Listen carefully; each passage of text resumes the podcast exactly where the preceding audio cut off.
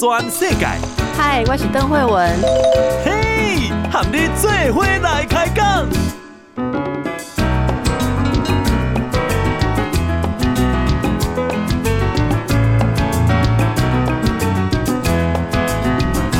大家好，这是报道全世界，我是邓惠文。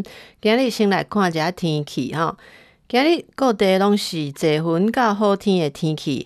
北部甲东半部有小可哦，有一寡所在小可有一点仔雨哦。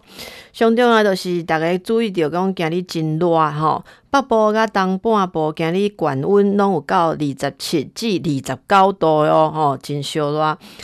中南部。更较悬有三十三度，吼，遐遐尔悬。下晡一点四十七分的时阵，气象局对台南阁有发布即个高温的即个黄灯，吼，黄灯，吼，高温黄灯的资讯，就是要提醒大家讲，你若伫咧台南，吼，今日爱注意吼，有可能会到三十六度以上，所以大家就是爱防晒啊，爱啉水，吼，无得有即个诶热伤害。好，啊，这是今日的天气，但是大家关心讲。明仔后日吼，一个清明连假天气安怎对无？明仔载开始天气会阁较稳定。明仔载开始甲拜六就是四月初三，诶、大部分的所在拢是好天吼，诶，小可侪云，东半部可能会落一点仔雨，吼，但是大部分拢是好天气啦。北部甲东半部的悬温诶，差不多是二十八至三十一度。中南部是三十二至三十三度，吼，所以大家若出门应该拢会感觉烧热。特别爱注意的，就是讲你若去山区，吼，比如讲你若去爬坡，吼，还是大家有出去诶山区来郊游，啥会哦，可能山区的温度会阁较悬咯，吼，大家要注意，吼，毋通去热伤害，热伤害包括中暑、晒伤，吼，啊，缺水种种，吼。但是大家爱注意一下吼，后礼拜日就是四月初四开始，诶、欸，应该讲是下周一二啦吼。四月初五、初六，因为有东北风的关系，所以咱北部、东北部会小可阁较凉一点嘛。但是是讲阁较凉吼嘛，袂像进前遐尔凉啊啦吼。所以诶，温、度诶，即个看起来是有二十二至二十五度吼，大部分所在拢有二十二十三四度啦吼，所以。春天真的是已经来了哦，慢慢进入夏天。好，来啊，天气然后大家都爱出门对不？哈，清明年假就会想要出游哦，或者是出去扫墓。为了要避免塞车哦，避免塞车，这个高公局有提出哦，大家要看注意这个国道什么时段是比较好通行的哈。这个其实清明廉价的交通监测，过去的资讯都显示交通量是平常的一点四倍，好，差不多跟春节好，呃，比比春节差一点点，但是是第二名的这个拥塞哦，这个繁忙。什么时候是属于这个比较好走的时段呢？你总觉得清明节讲好走时段 有一点怪怪的。不过高公局 就是讲了好走时段哦，好走时段是南向是四月二日及三日，西部国道的用路人建议大家下午一点以后再出发。国五的用路人的话，建议大家下午五点以后再出发。北向呢，四月四日及五日，西部国道建议中午十二点以前出发，国五建议上午十点以前就要出发喽。哦，大家要好好的注意这个时间。另外，高公局也表示说，清明连假期间，每日是采单一费率来收费。好，单一费率收费是打七五折。就不会有每日二十公里的优惠里程，其中四月二日至四日每天的这个零点到五点就暂停收费，四月五日暂停收费的时段会延长到零点，的半夜到十点，建议大家多利用暂停收费的时段。好。那么单一费率七五折啊，四月二日礼拜五到四月五日礼拜一啊，全国道暂停收费是四月二日礼拜五到四月四日，就是零点到五点，然后四月五日礼拜一是凌晨到十点。好，不知道有没有呃朋友很在意这个收费哦，能暂停收费总是比较好啦啊。回到看看国际上面的要闻啊，这个长荣哈，长荣的长四轮这个脱困哈，脱困之后油价就诶恢复跌下来了啊，因为之前是有上涨的。苏伊士运河航道恢复通行喽，哦，加上这个需求前景不佳，所以油价的需求前景不佳啦，所以最近国际油价就是下跌的趋势。今天三月三十一日。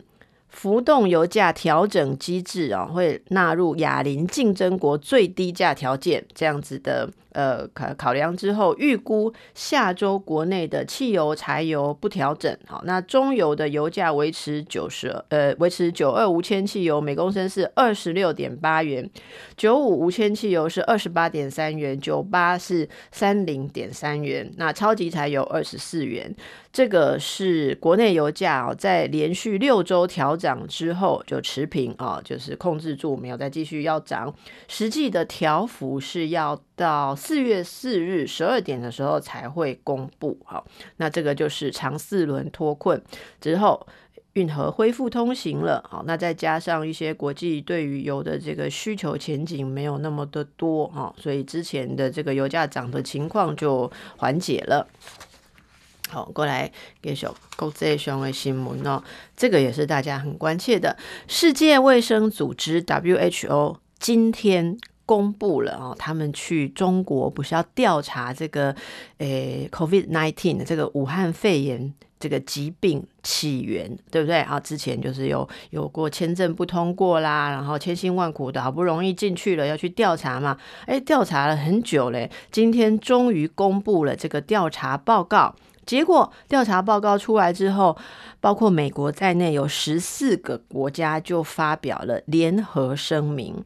为什么要发表联合声明呢？因为 WHO 公布的调查报告哦，让人家觉得拖延甚久，而且又没有取得全部的资料。于是有十四个国家联合声明来表达大家的关切。世卫的秘书长谭德赛。稍早在对世卫会员国简报的时候，他表示，国际专家小组说，哦，就是他们派去的这些专家小组说啊，他们在中国的时候要取得原始资料是遭遇困难。然后他说，我期待未来合作进行研究时，能够更适时和广泛的分享资料。联合声明则说啊。这项国际专家对这个新型冠状病毒来源的这个研究，哈，拖延甚久，而且未能取得全部和原始的资料及样本。我们啊，我们就是十四个国家对此表达联合关切，是有其必要。好，那这个联合声明，国际上的声明总是措辞的比较谨慎啊。那实际上的意思，应该这十四个国家都有表达这一份的调查报告哦。不够清楚，好，而且拖了很久。哪些国家是签署这个联合声明来表达这个意见的呢？包括美国、澳洲、加拿大、捷克、丹麦、爱沙尼亚、以色列、日本、拉脱维亚、立陶宛、挪威、韩国，还有斯洛维尼亚。以及英国，好，大大家可以留意一下，这十四个国家是有联合发表声明的。那么这个声明中还有一段写到说，让独立专家取得所有相关的人、动物、环境资料，啊，还有相关的研究，以及自由接触。还有确定这个大流行病到底是怎么发生的？好，这个是非常重要，对全世界都非常的重要。那到底 WHO 哈会不会这个硬起来？哈，可不可以把这个调查继续再进行，或者是不是能够真的取得原始的关键资料呢？当然有很多政治上的考量哦。那我们就拭目以待，看看这十四个国家发表声明之后有没有产生一点这个国际上的压力。跟疫情相关的，这两天有西班牙的国家广播电台，好，呃，是在二十九日的时候视讯专访驻西班牙代表刘德利。好，那么主持人关切台湾的抗疫策略，还有中国对邻近国家的威胁。呃，刘德利重申独裁中国跟民主台湾是不同的，也吁请挺台参与国际组织。这个今日亚洲啊，这个节目叫做 Asia Hoy，叫今日亚洲哈，西班牙的呃这个节目啊，他首先提到说，台湾至今只有一千零二十三例确诊，十人死亡。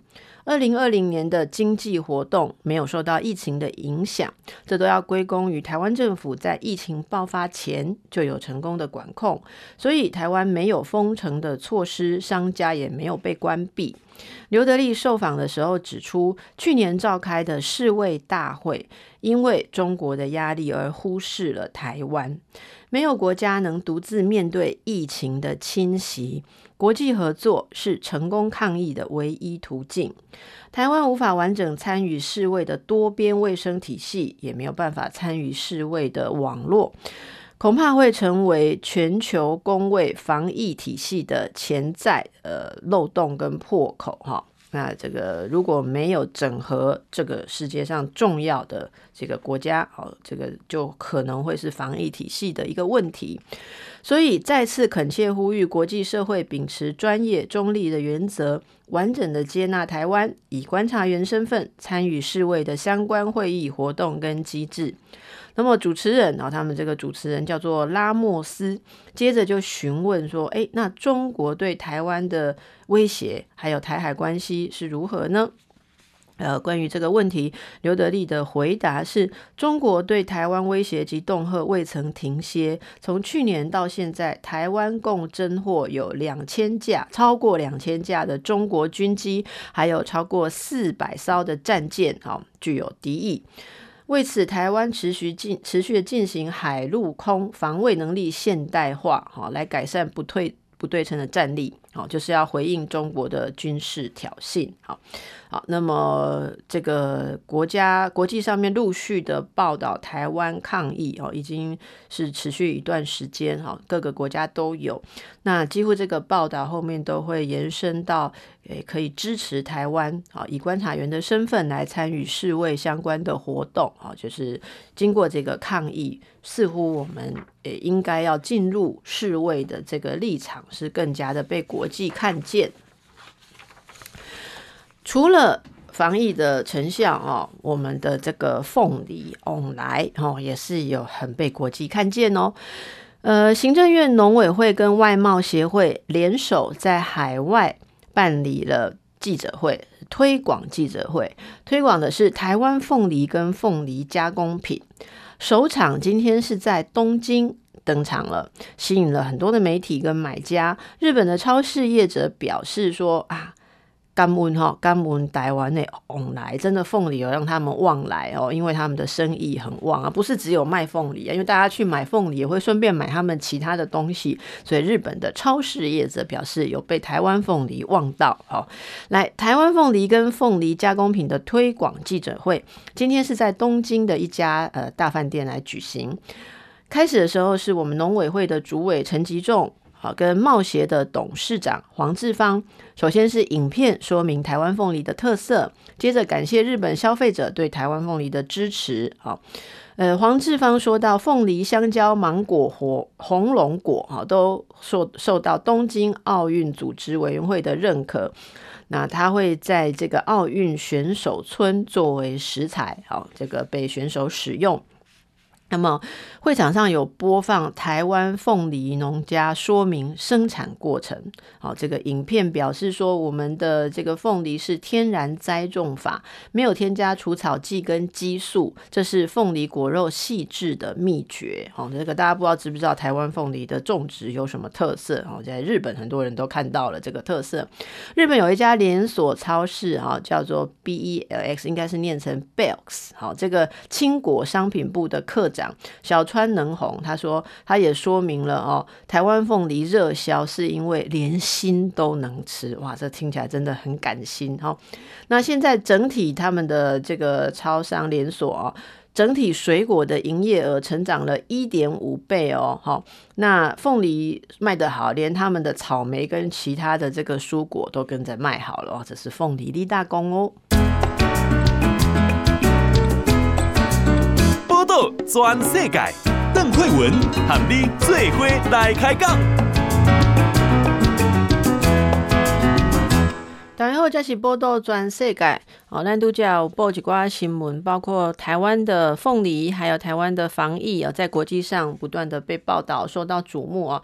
另外有一些跟国际相关的哦，呃，继新疆棉事件的争议之后啊，又有两个，呃，应该说有两个地方哦。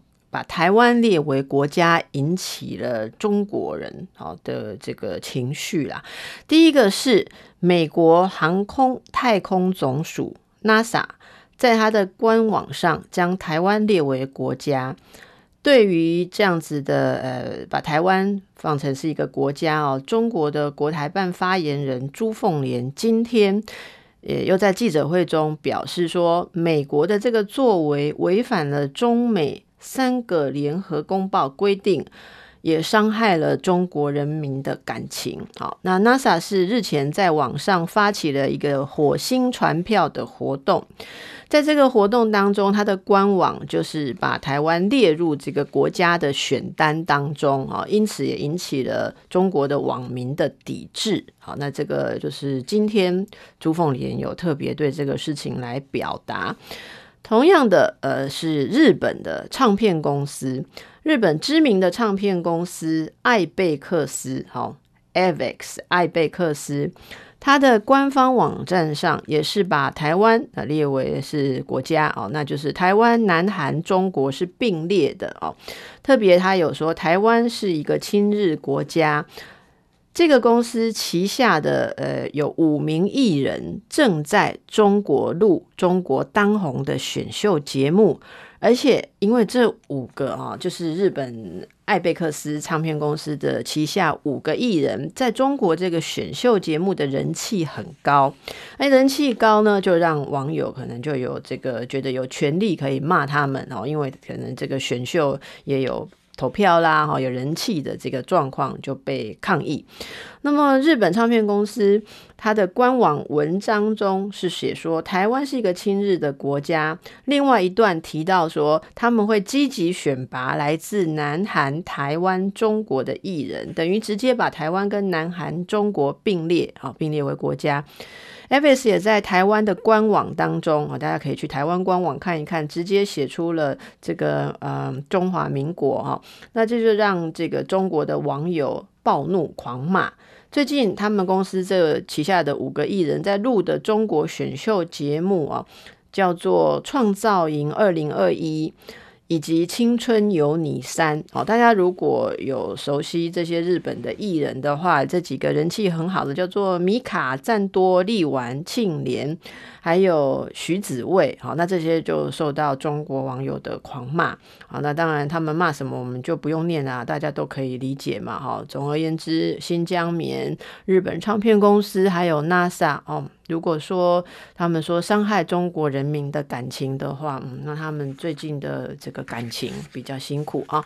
好，来我们来看一下，NCC 通过了五十二台是由华视来上架啊，这个五十二台空频。差不多四个月，确定有新频道进驻了。NCC 今天通过，呃，这个十五一五系统哈，申请华视新闻资讯台要递补五十二台，全台约一百二十四点五万的观众将可在五十二台来收看华视新闻资讯台，市占率约百分之二十五点五。好，这是 NCC 国家通讯传播委员会。去年十一月十八日，呃，不让中天新闻台换照。那中天新闻台本来就是在频道五十二台，就从去年十二月十二日一直空到现在。中嘉数位在今年二月八日的时候送件，啊，就送这个华视新闻资讯台，审查了差不多两个月，今天是第二次排案审查，然后通过了申请案。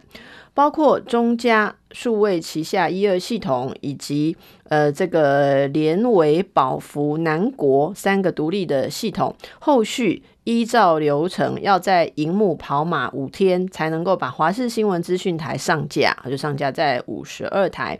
根据 NCC 的资料，华视目前旗下总共有五个啊五个频道，这五个频道就是华视的主频道，还有华视有一个教育体育文化台。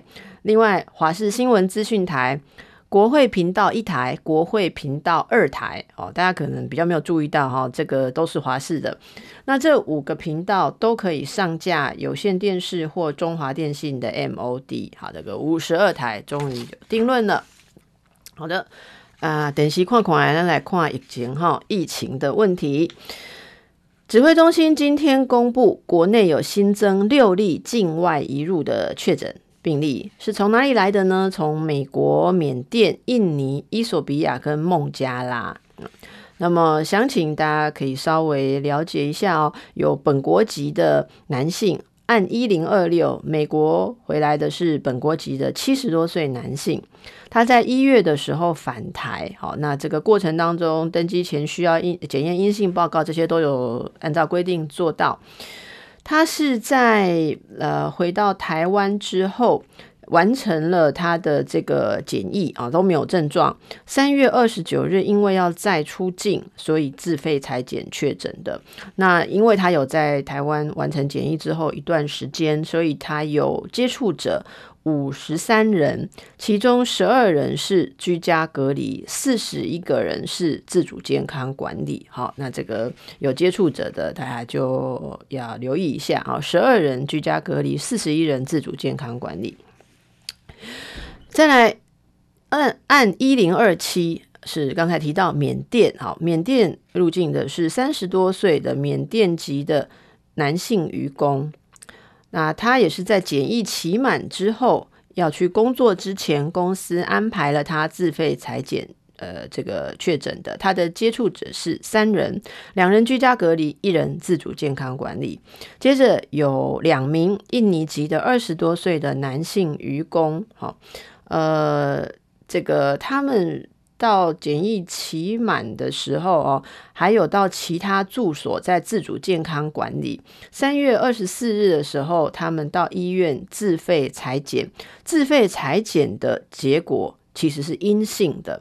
可是因为他们一行人哈，同行人三月四号来台的同行一群人当中，有人确诊了哈。这个有五人是确诊的，这个是之前的按一零一五到一零一九都是他们同行的人，所以呢，这今天这两例本来是被列为居家隔离的对象，好，那因为又又在居家隔离，所以三月二十九日公司就安排他们自费采检之后确诊。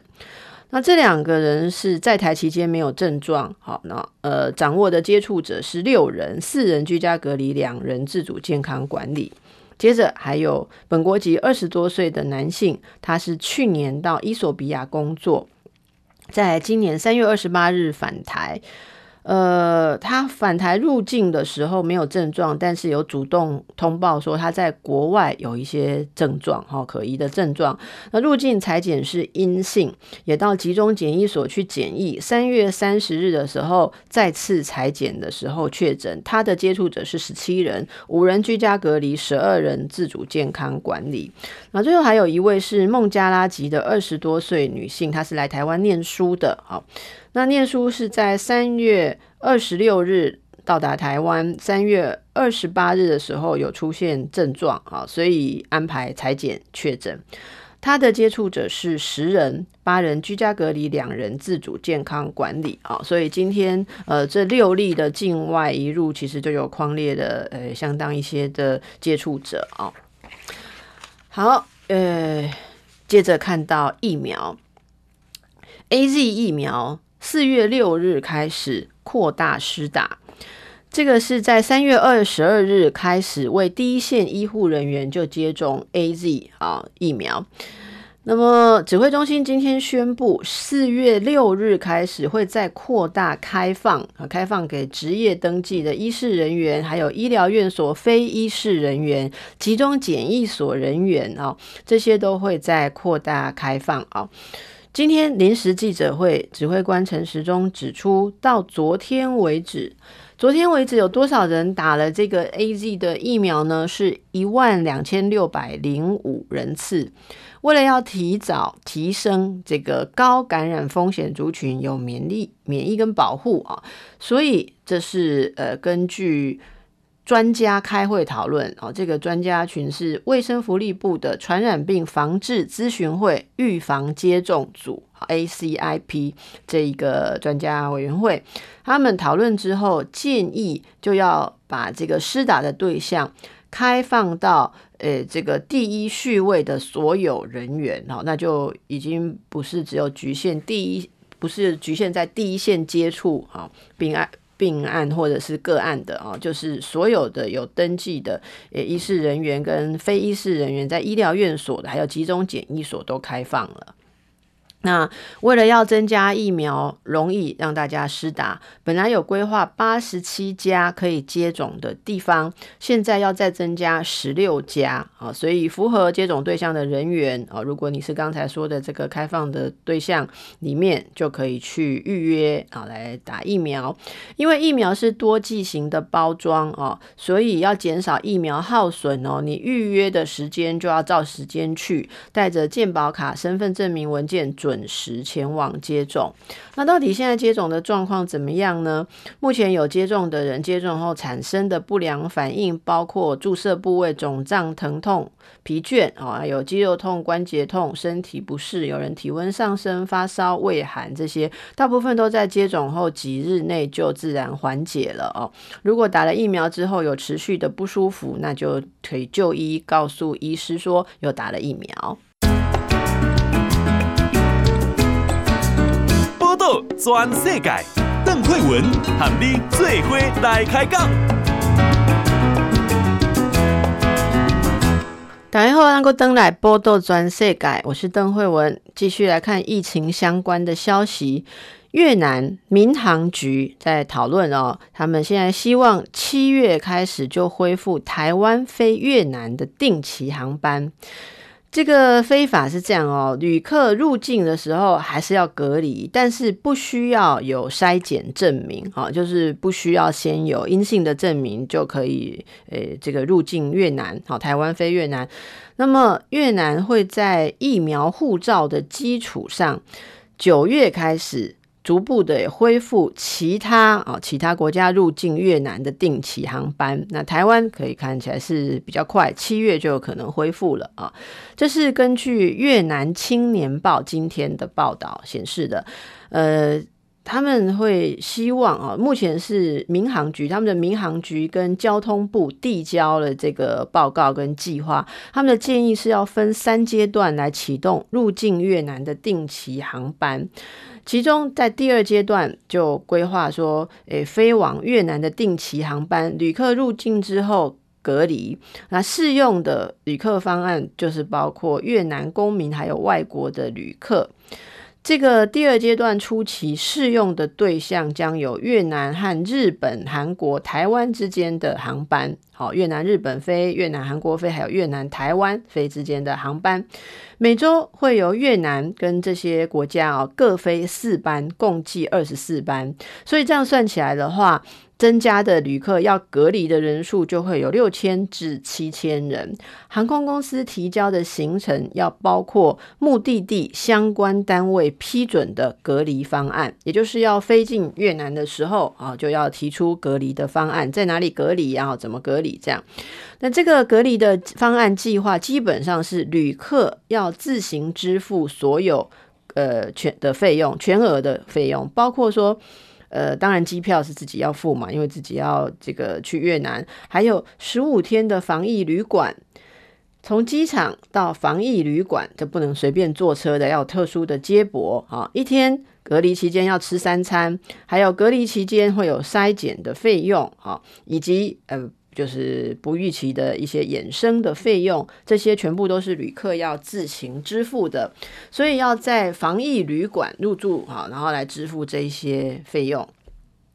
第三阶段会在实施疫苗护照之后，也就是你有注射疫苗，你就会记录啊，这是你自己的疫苗护照。有这个之后呢，会规划入境越南的定期航班，这个预计是九月可以启动。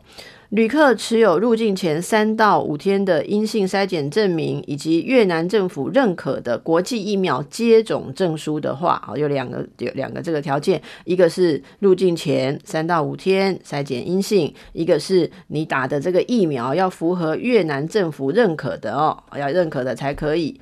那这样的话可以不需要集中隔离，但仍然要在居住地自行隔离七到十四天。总而言之，就都是要。隔离。不过报告也强调说，第三阶段的展开要依照越南他们自己的疫苗接种进程，以及这个他们社会免疫力、社区免疫力的评估来决定。好，所以看起来世界上有一些国家就陆续的恢复了这个联通的状况。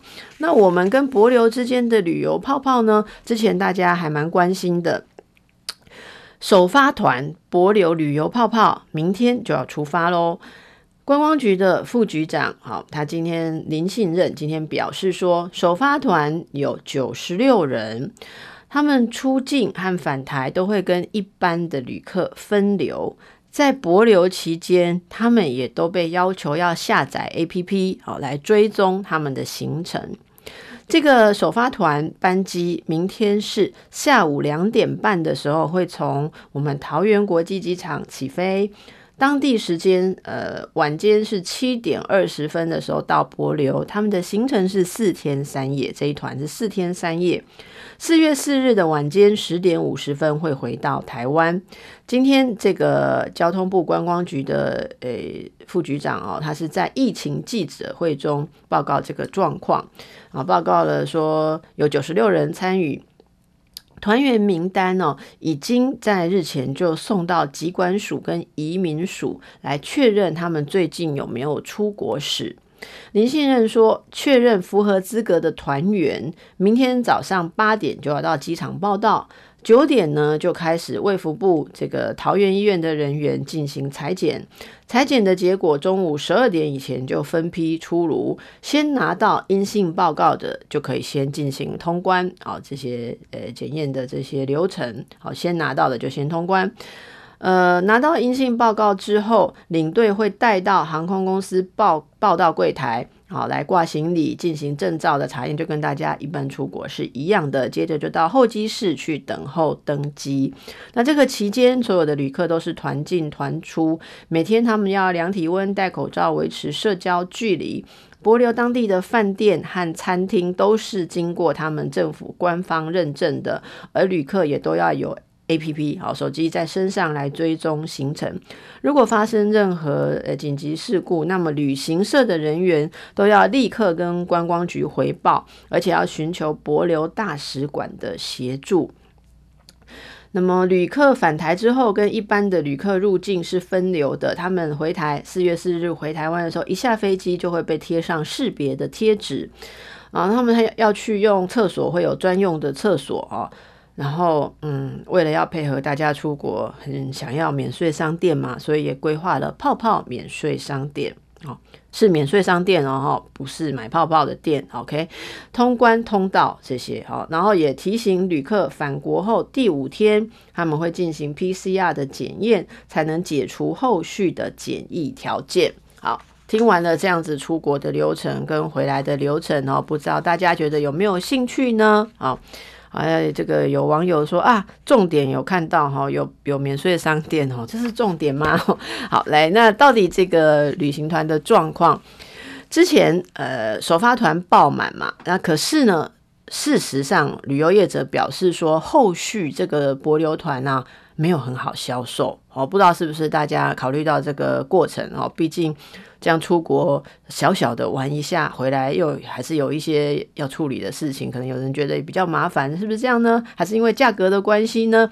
因为之前也有跟大家报告到新闻的评估哦，这个旅游泡泡首发团之前的价位是六万多，诶，六万七万多哈，然后那时候一开始卖的叫好又叫座，可是后续团呢，对，除了首发团之外，后续的团销售就卖不到五成了。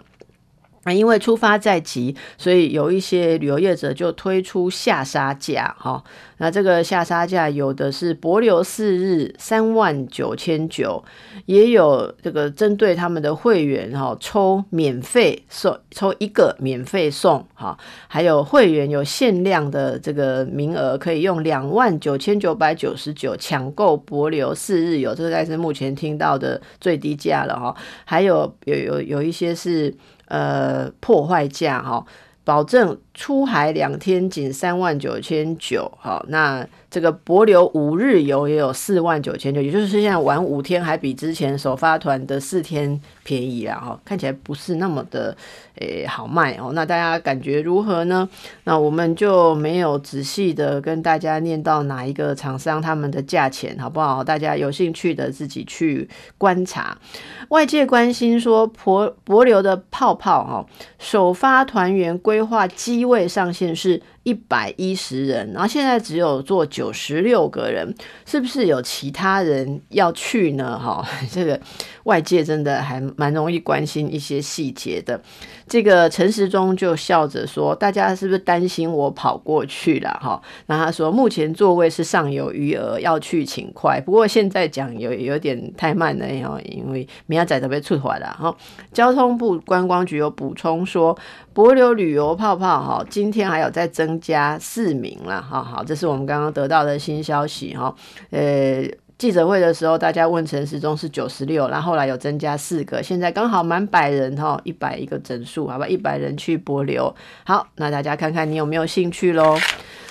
有些人是没有办法出去玩呐、啊，因为在忙干什么呢？忙申请大学，好不好？今天也是对于在申请学校的人也是很重要的一天哦。今年的大学个人申请，今天是公布了第一阶段的筛选结果。根据大学甄选入学委员会的统计，总共有八万五千四百二十二人报名了大学的个人申请。第一阶筛选有让六万八千六百八十二人通过，通过的筛选比例是百分之八十点四。那这个数字，如果你家没有人在申请大学，你可能也不知道哈。据说是近三年的新低。而且各校系的超筛情形哈也大幅的降低，这是大学甄选入学委员会今天呃公布的。今年个人申请总共有释出五万五千五百四十一个招生名额，第一阶段的筛选哈有六万多人，六万八千多人通过第一阶段，这个比例百分之八十点四，比去年少哈少了百分之一点三，好，这是这三年来算最低的。个人申请的这个方案，每个考生最多可以报名六个系组。今年每位考生平均申请了五点五九个校系，好，比去年平均五点五五稍微呃有升高一点。也就是说，大部分的考生呃都有尽量填到六个系组了。不过可能有人他比较执着，他就只填他要的。好，那这是今天。呃，筛选公布的状况哈，那么呃，现在的状况看起来还要接受第二阶段甄试嘛哈，那能不能够录取，还是要最后甄试来确定哈。报道全世界，邓惠文和你最伙来开讲。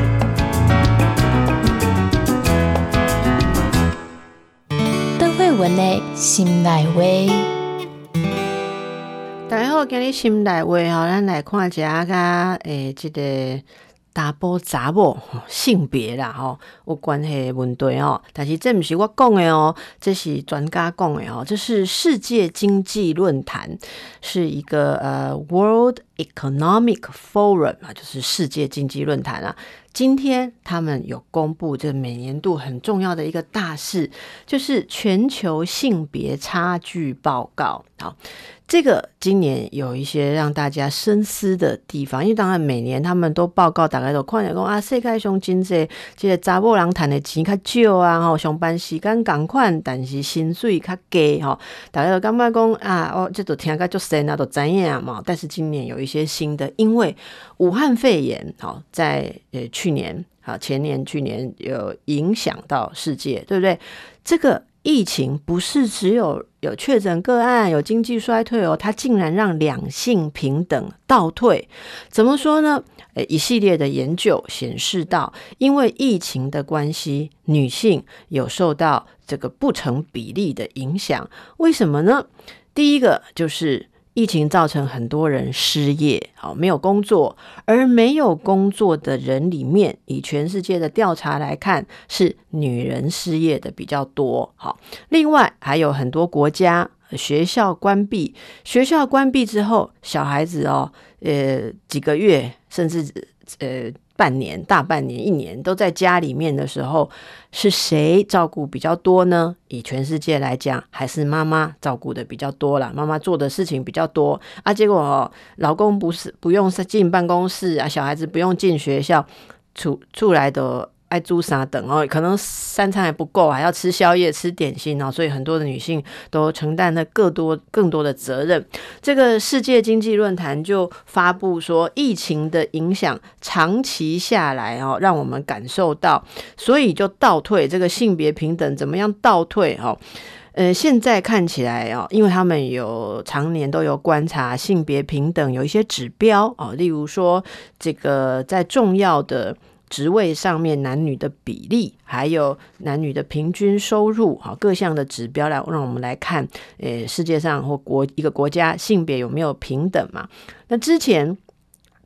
二零一九年十二月，哦，上一份发表的全球性别差距报告，哦，是显现说，如果在各个领域要达到性别平等的话，哦，我们这个全球要再花九十九点五年呐，意思是世界上要在快要一百年才会真正的男女平等，哈。